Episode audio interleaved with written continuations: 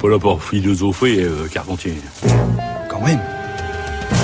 Incroyable. Bonjour Anastasia. Bonjour Adèle, bonjour à tous. Aujourd'hui sort en salle le film Pupille, réalisé par Jeanne Henry, avec, dans les rôles principaux, Sandrine Kiberlin, Gilles Lelouch et Élodie Bouchez.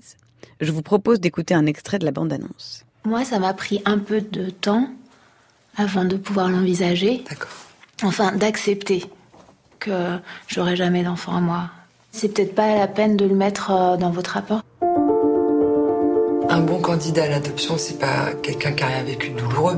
Dans la vie, on a tous des champs de mines et des champs de fleurs. Nous, ce qu'on veut savoir, c'est si vous avez réussi à déminer votre champ.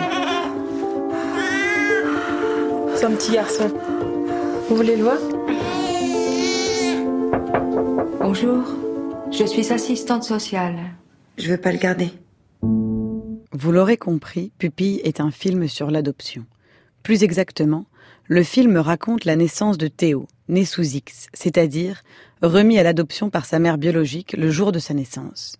Vous ne le savez peut-être pas, mais la mère a un droit de rétractation, ou plutôt un droit de revenir sur sa décision dans les deux mois qui suivent la naissance de l'enfant. Pendant ce temps, que l'on est tenté de qualifier de limbe terrestre, les services de l'aide sociale doivent s'occuper de l'enfant, tandis que les services d'adoption sont chargés de trouver une famille d'accueil. Le film raconte avec précision chacune de ces étapes, frôlant parfois le docu-fiction, et donnant à voir de manière intime et profonde ces premiers mois mystérieux, pendant lesquels l'enfant passe de bras en bras avant de trouver, on ne peut que l'espérer, une mère dans la personne d'Alice, 41 ans, stérile. Le film vaut absolument le coup, pour lui-même évidemment, mais aussi pour les questions qu'il soulève et qui sont plus que jamais actuelles, particulièrement en France où la bioéthique polarise les débats. L'une de ces questions, c'est l'anonymat imposé à la femme qui accouche sous X, symétrique parfait de l'anonymat imposé à l'homme qui fait don de ses gamètes. Si je vous en parle, c'est parce que l'anonymat vit en ce moment ces dernières heures. Les faits d'abord. Le 17 janvier 2018, veille du lancement des États généraux de la bioéthique, Arthur Kermal-Vezan, 34 ans, commercial dans l'immobilier, né d'un don de gamètes anonyme, a annoncé qu'il avait retrouvé son géniteur. Pour rappel, aujourd'hui en France, la levée de l'anonymat du donneur relève de l'illégalité, sauf nécessité thérapeutique, auquel cas le demandeur peut obtenir des renseignements qui n'identifient pas pour autant le donneur. Par exemple, il peut obtenir des informations précises comme les maladies génétiques auxquelles il est exposé, mais jamais il ne peut être mis en contact avec son géniteur. Arthur est donc passé par des voies détournées. En envoyant un peu de sa salive à la société américaine de génétique 23andMe, il pensait juste en savoir un peu plus sur ses origines. Surprise, la société découvre un match génétique entre Arthur et un certain Larry, en Angleterre, qui s'avère être son cousin germain.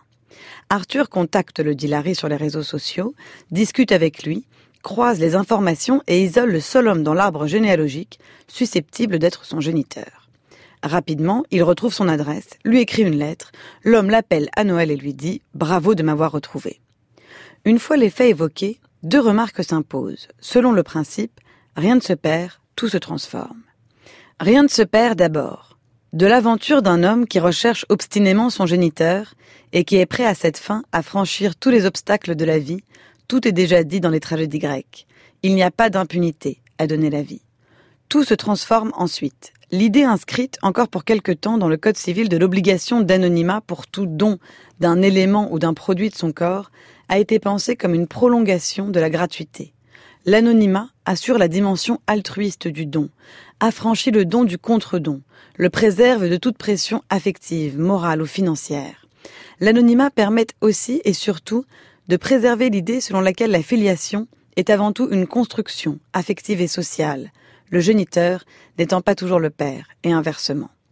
Il en va ici d'un des principes les plus authentiquement extraordinaires de notre civilisation. Les liens d'amour sont parfois plus forts que les liens de sang. Seulement, à la faveur des avancées technologiques, de l'internationalisation des données génétiques, de la comparaison avec les pratiques des autres pays, comparaison qui vaut maintenant raison, l'anonymat risque chaque jour un peu plus de voler en éclats, au point où de nombreuses associations réclament désormais son abolition. Bien sûr, il y a mille subtilités, et toutes les propositions ne se valent pas entre la levée de l'anonymat systématique à 18 ans, ou seulement avec accord du donneur, ou de la génitrice. Néanmoins, La tendance est inquiétante et révèle une obsession grandissante du biologique au détriment du symbolique, une fixation croissante sur la transparence génétique au détriment de l'équilibre familial et un abaissement progressif des barrières éthiques empêchant la marchandisation de la vie humaine. Faut-il s'en inquiéter? Sans doute, car les conséquences ne pourront être mesurables qu'une fois les inévitables dégâts accomplis. Merci Anastasia, votre journal est à réécouter en ligne sur le site du journal de la philo.